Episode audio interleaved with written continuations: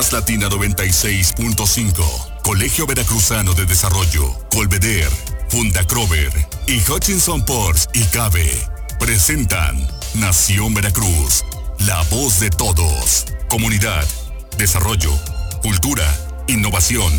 En Nación Veracruz, la unidad de todos.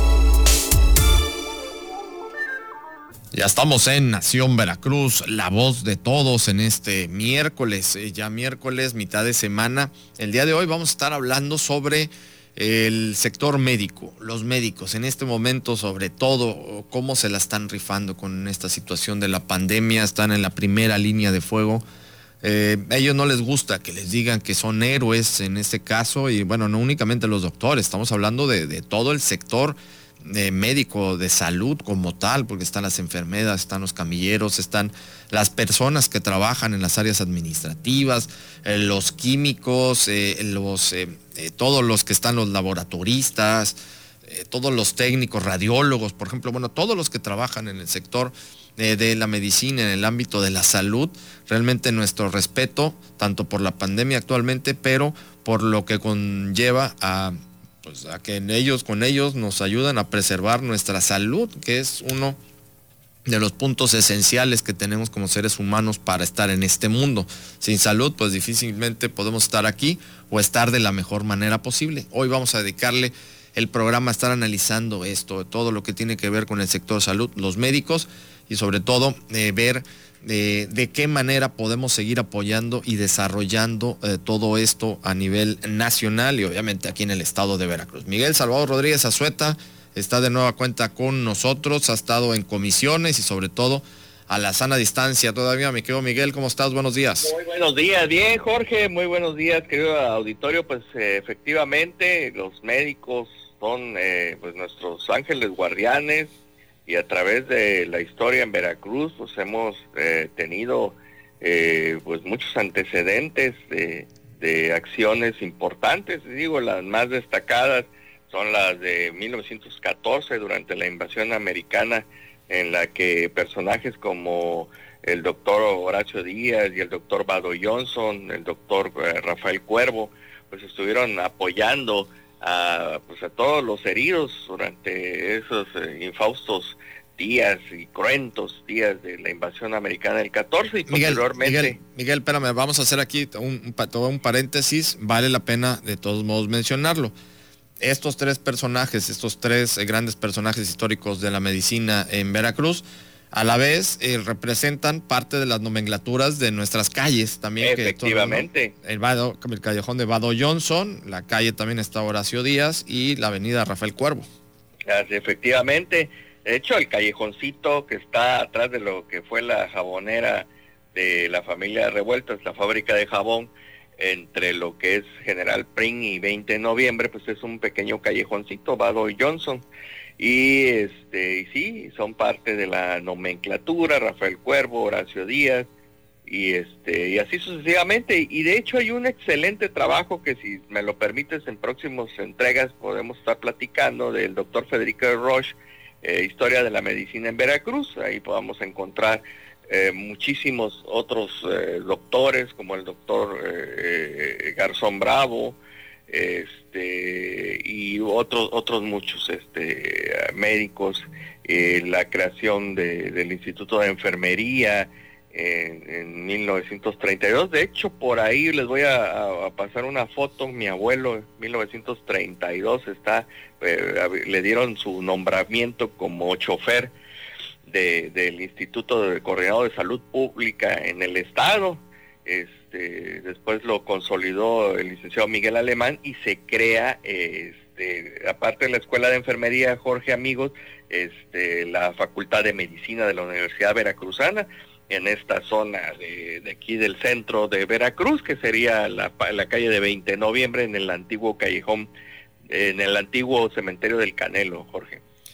Eh, sí, todo esto, Miguel, eh, pues es parte de conocer estos antecedentes históricos porque con ello eh, pues podemos entender una, el, nivel también de compromiso que tienen los doctores, hay que pues casi generalizarlo. Digo, sabemos que hay algunos otros que, pues como todo, ¿no? No pueden eh, cumplir directamente con las acciones que deberían de llevar a cabo o lo hacen de alguna manera luego algunos deshonesta. Hay de todo, pero en general, ¿no? Eh, pero en general hay que reconocer que sin los doctores, bueno, pues la humanidad estaríamos en unas condiciones de hace 400 o 300 años atrás, ¿no?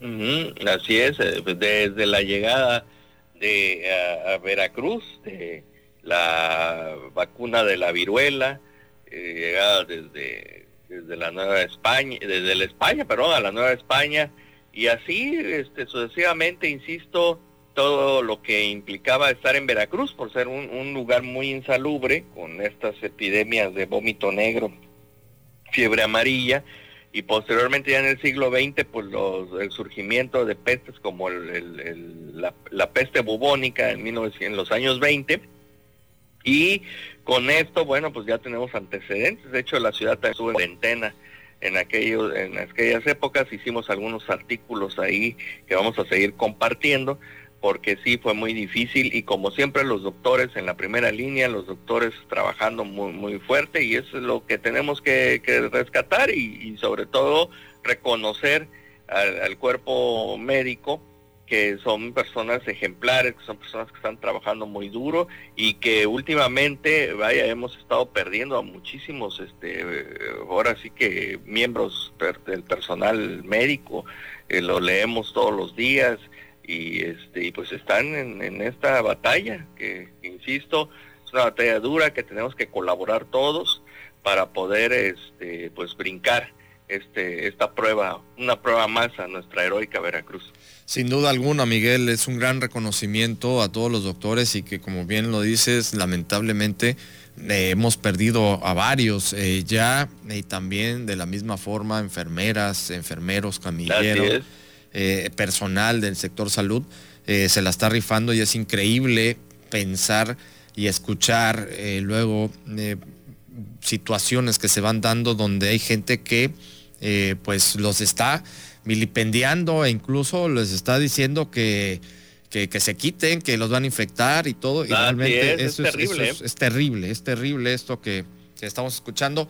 Miguel, nos vamos a, nos vamos a ir al corte, lo vamos a dejar tantito, vamos a, vamos a entrar precisamente con ya con, con los posicionamientos de, doctores que nos platiquen, que nos hablen, que nos digan cuál es el sentir y sobre todo también eh, en la actualidad y más que todo también con esta situación que se ha presentado de esta importación de doctores cubanos ante esta situación, donde están muy molestos los doctores con esta, con esta situación y con este tema que se dio aquí en México. No, pues muy bien, muy bien, adelante. Miguel, nos vamos a, ver y escuchar el próximo viernes, que va a estar muy interesante también el tema. Perfecto, gracias. Al contrario, Miguel Salvador Rodríguez Azueta en la sana distancia el día de hoy dando todos estos datos, estos detalles sobre eh, los doctores, el, todo lo que es el sector salud, la parte histórica, el antecedente y ahora mismo también vamos a estar viendo de qué se trata y qué nos dicen los propios doctores en la actualidad con relación a lo que estamos viviendo, a la situación como tal y a esta pandemia. Volvemos. Este programa es presentado por Más Latina 96.5, Colegio Veracruzano de Desarrollo, Colveder, Funda Crover y Hutchinson Ports y Cabe. En este, en este miércoles, miércoles tuvimos aquí una, una fallita. Aquí ya, ya estamos listos, ya estamos listos. Nación Veracruz, la voz de todos. Estamos regresando con este tema. Estamos escuchando eh, ya el tema del sector médico, el sector salud, cómo se la están rifando con relación a la pandemia. Tenemos en línea telefónica al doctor Jorge Caña Sacar, él es em, eh, cirujano pediatra, él eh, está con nosotros en el Colegio Veracruzano de Desarrollo, en toda esta parte de vinculación con el sector salud y sobre todo ver y destacar desde, el conocimiento que él tiene desde el punto de vista de las instituciones públicas y las instituciones privadas, cómo se están, eh, pues eh, vamos a manejar este término, trabando con relación a esta pandemia que estamos viviendo en la actualidad aquí en nuestro país y en nuestro estado. Doctor Jorge Caña Sacar, ¿cómo estás? Bienvenido. Gracias Jorge, buenos días y buenos días a todo tu auditorio. Eh, Jorge, pues eh, destacando este, eh, este tema con relación al, personal médico, tú en tu experiencia, tienes una amplia experiencia a nivel público, a nivel privado, estuviste en México también. Y pues sabes perfectamente que los doctores mexicanos estamos y están en un gran nivel para poder sacar adelante a México de esta situación, de esta pandemia. Sí, así es. Eh, la realidad es que el sector salud de nuestro país es un sector sólido, robusto, eh, muy bien este, fundamentado, basado en instituciones como el Instituto Mexicano del Seguro Social, el ISTE, los diferentes hospitales que conforman la red de hospitales del, del sector salud, los hospitales públicos, generales, regionales, locales, municipales, y obviamente la columna vertebral que son los institutos nacionales de salud.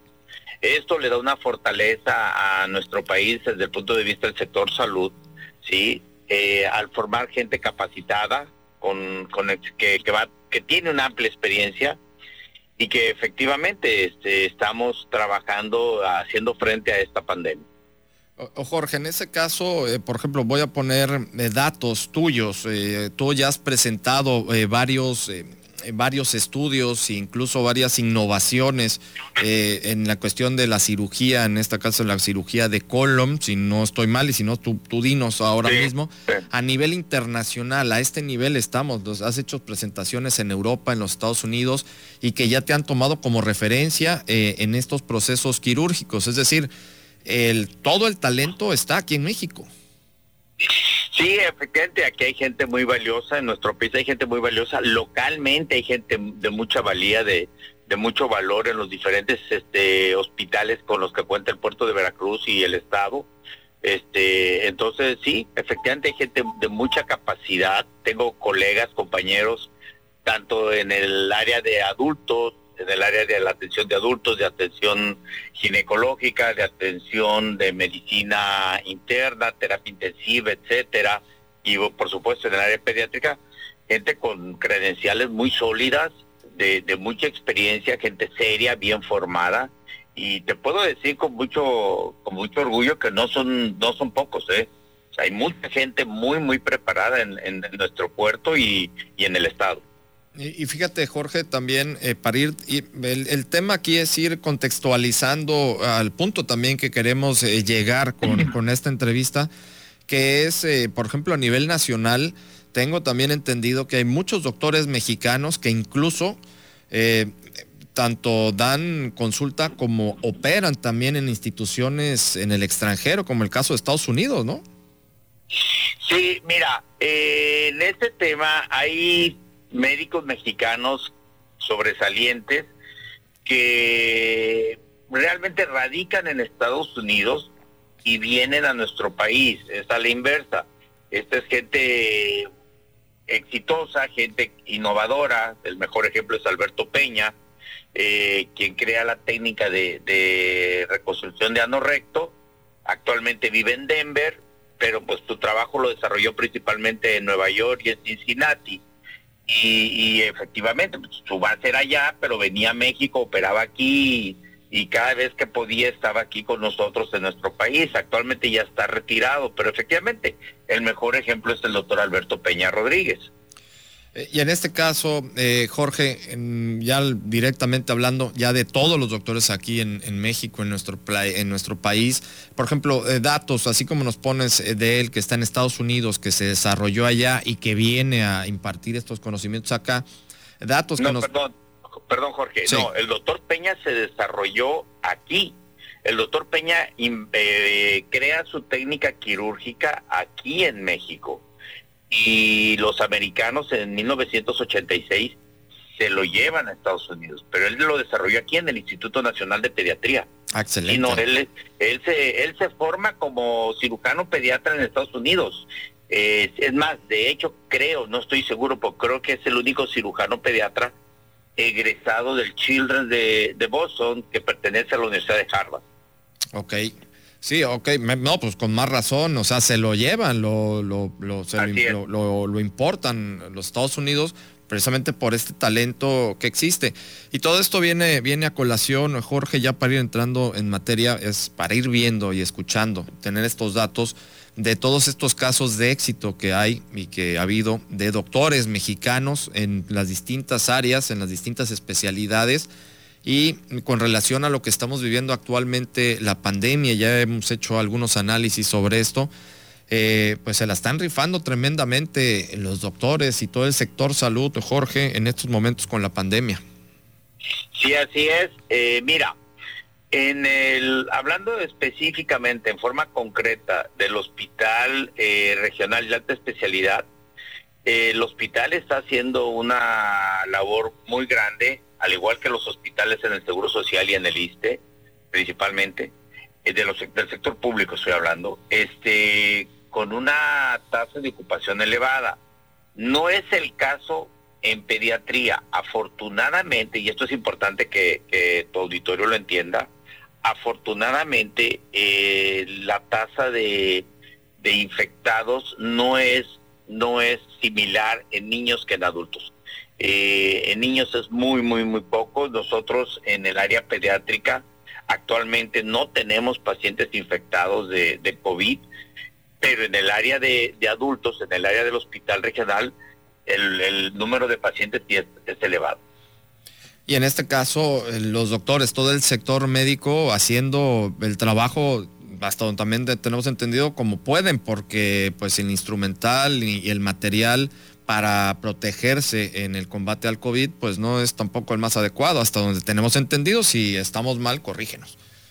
Claro, mira, el sector el sector salud en el área de, del hospital regional que estuvimos, obviamente hay que darle su crédito no nada más a los doctores, también a enfermería, a camilleros, a todo el personal que labora ahí, a los técnicos de rayos X, a los técnicos eh, de, laboratorios, etcétera. Todos ellos eh, merecen un crédito porque son los que están en la primera línea de, combate hacia el COVID, ¿no? Con respecto a los insumos, tengo entendido que sí han llegado, sí cuentan con insumos, Jorge.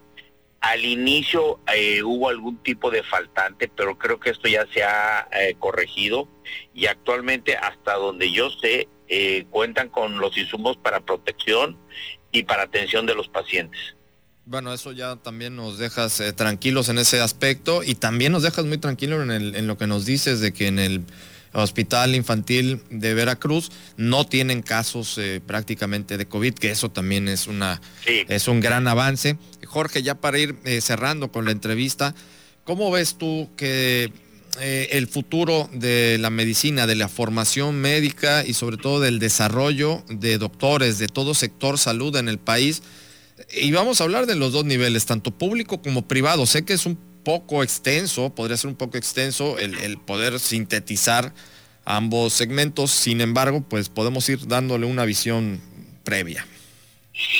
Bueno, eh, en el sector privado, eh, digo, hay, eh, tenemos hospitales que, que, aquí han hecho frente a la pandemia en una forma más intensa que otros, en el sector privado al menos en el área donde yo estoy, en el sector privado, que es el Hospital Star Médica, eh, eh, hay un equipo de personas que es altamente calificada, al igual que en el hospital público, que están haciendo frente con muy buenos resultados en, el manejo de los pacientes con COVID. Desafortunadamente, la capacidad eh, de, de ocupación ya está saturada, es decir, el hospital, el sector privado parece ser que se, se saturó eh, desde hace varios días y ya no hay espacio para más pacientes con que requieran internamiento por un problema de COVID. Y en el tema de los eh, del sector público conoces también muy bien todo el, manejo en el hospital general. Claro, tengo entendido que sí, sí hay todavía capacidad. Lo que pasa, la diferencia, Jorge, es obviamente el, hospital público, el sector público, pues es mucho más amplio, mucho más, eh, tiene mayor capacidad que el sector privado y obviamente esto le da un mayor margen de atención hacia los pacientes. Perfecto. Y Jorge, ya para, para cerrar, eh, esta eh, contratación de 500 y pico de médicos cubanos que trajeron, que les pagaron más de 135 millones de pesos para haberlos eh, ingresado aquí.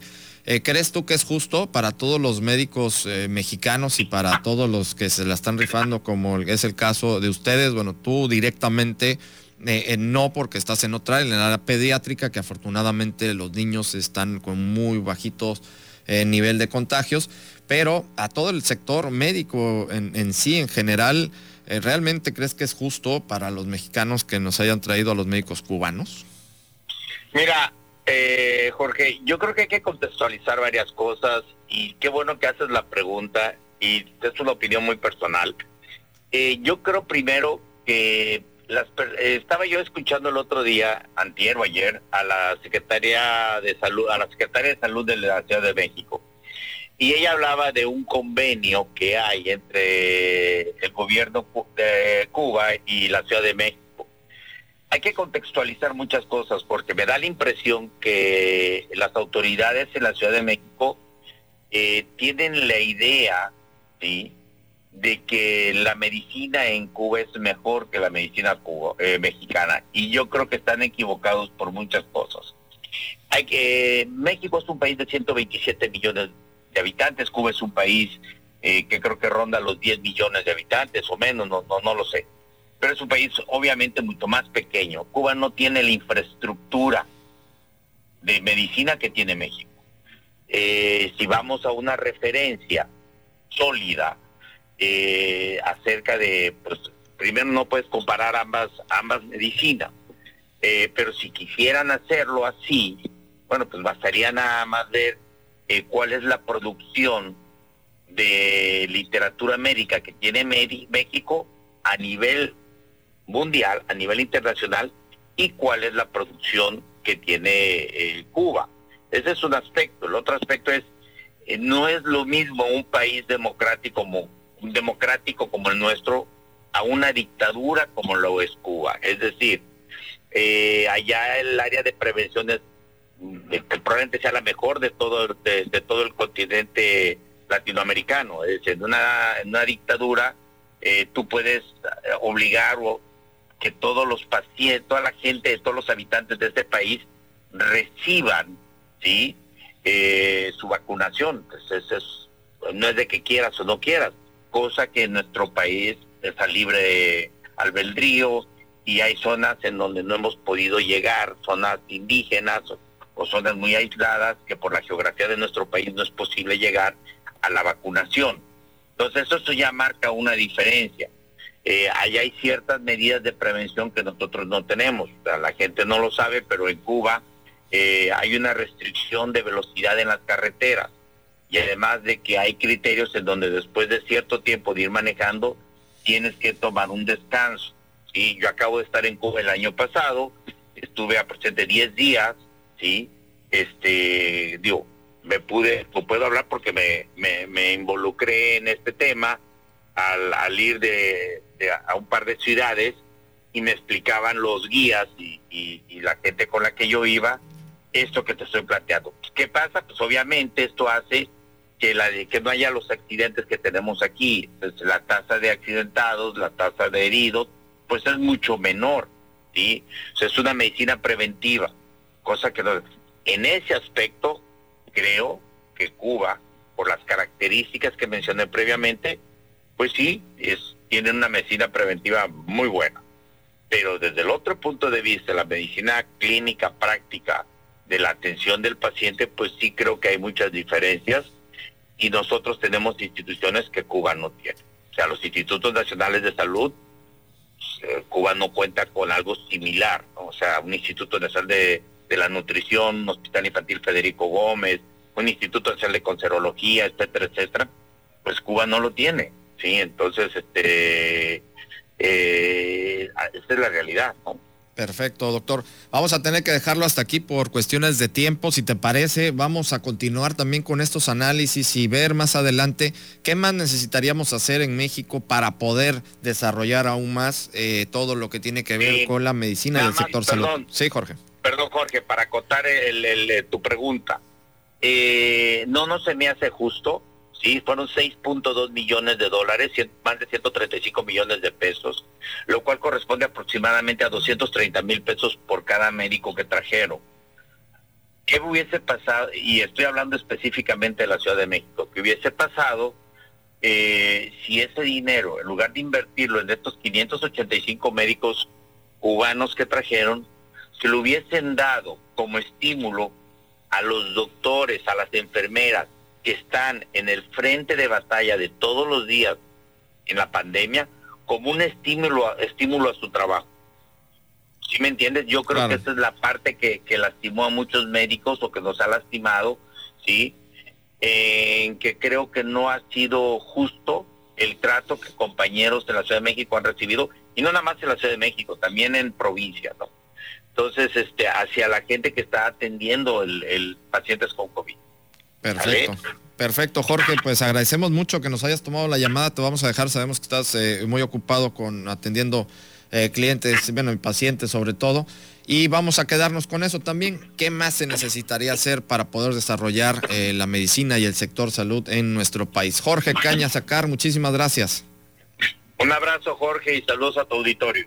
Buen día. Igualmente, estuvimos platicando con el doctor Jorge Caña Sacar, él es eh, cirujano pediatra del sector público, del sector privado, y ya estuvimos viendo todos estos puntos para ver cómo podemos desarrollar más y sobre todo tener en contexto qué está pasando con el sector salud, el sector médico con la pandemia. Nos vamos, nos despedimos. Recuerden que la cita es mañana en punto de las 9 de la mañana. Pásenla muy bien. Más Latina 96.5. Colegio Veracruzano de Desarrollo, Colveder, Funda Crover y Hutchinson Ports y Cabe presentaron Nación Veracruz, la voz de todos. Hasta la próxima.